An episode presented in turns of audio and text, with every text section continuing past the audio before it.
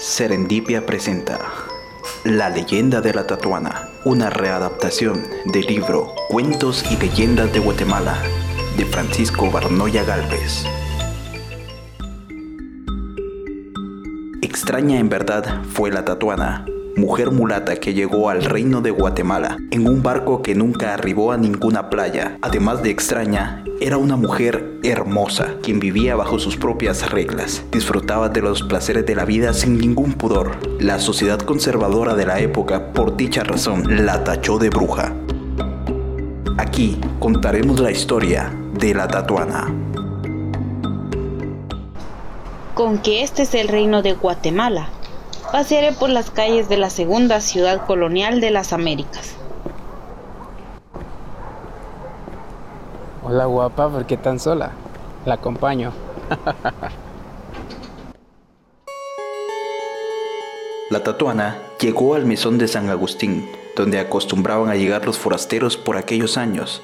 Después de su paseo, decidió irse a vivir a una casita cerca al barrio de la parroquia vieja. Esa mujer que vive en la casa que estaban alquilando no deja dormir. Además que en esa su casa saber qué babosadas hacen. Siempre entran mujeres feas y hombres borrachos. Es cierto usted. Antes de que viniera esa mujer, este barrio era tranquilo. Ahora es de escándalo todas las noches. Además de eso, como hiede a miados por los bolos que no respetan. Pero yo tengo una idea. La tatuana sabía que las personas de aquel barrio no la querían por su estilo de vida, pero eso a ella no le importaba.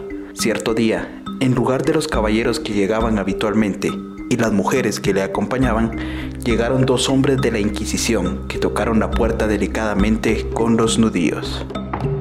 Al escuchar, la tatuana abrió la puerta,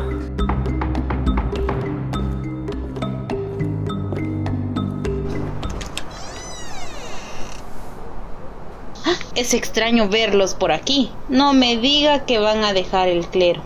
Pero no se queden afuera, caballeros. Pasen adelante. ¿Gustan algo de tomar? Esta visita no es lo que usted está pensando. Nuestros motivos de venir aquí son otros. Además, nos hace gracia tener que venir hasta aquí. Los hombres no hicieron por entrar. Decidieron quedarse en la puerta mientras que uno de ellos le entregaba una carta a aquella mujer que los veía. La tatuana leyó la carta sin cambiar su aspecto, su mirada, sin mostrar ninguna emoción. En la carta se podía leer la acusación de hechicería hecha a la tatuana, ya que alguien había dicho que ella había llegado al reino en un barco que nunca había tocado playa.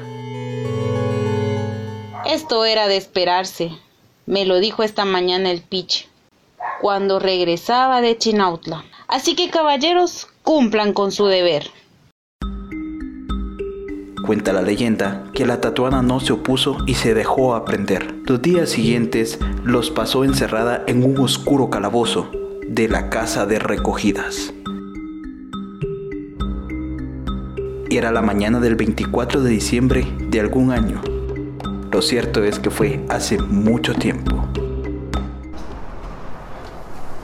Siendo el 24 de diciembre en el Reino de Guatemala, por orden de la Santa Inquisición. Se acusa formalmente a la tatuada de hechicería. Se decreta que mañana al mediodía su cuerpo sea quemado en la hoguera. Así que condenada a muerte por hechicería. Pero están locos si piensan que yo moriré aquí. Hay algo que ellos no saben. Mientras la gente en las calles celebraba con la ofrenda que los indígenas de Misco y Chinautla habían llevado a la catedral, también se hacían los preparativos para la hoguera y la quema de la tatuana, que estaba escuchando la celebración desde el oscuro calabozo. Cerca de las seis de la tarde, entre las sombras aparecieron dos hombres, y uno de ellos con la voz áspera y aburrida lee la sentencia en contra de la tatuana, el otro solamente escucha. La tatuana los escucha y los ve únicamente. Después de escuchar la sentencia dice, Hacen bien al deshacerse de una bruja, y acepto los cargos y de lo que se me acusa. Pero antes de que sea llevada a la hoguera, señor inquisidor, quiero pedirle que me conceda un último deseo, y quisiera que me trajeran un pedazo de carbón y pasar las últimas horas de mi vida dedicada al arte del dibujo. A eso de las 10 de la noche le llevaron el carbón. Ella lo acarició, lo vio y comenzó a dibujar con sus delicados y largos dedos. Observó su creación como cualquier artista orgullosa de su obra.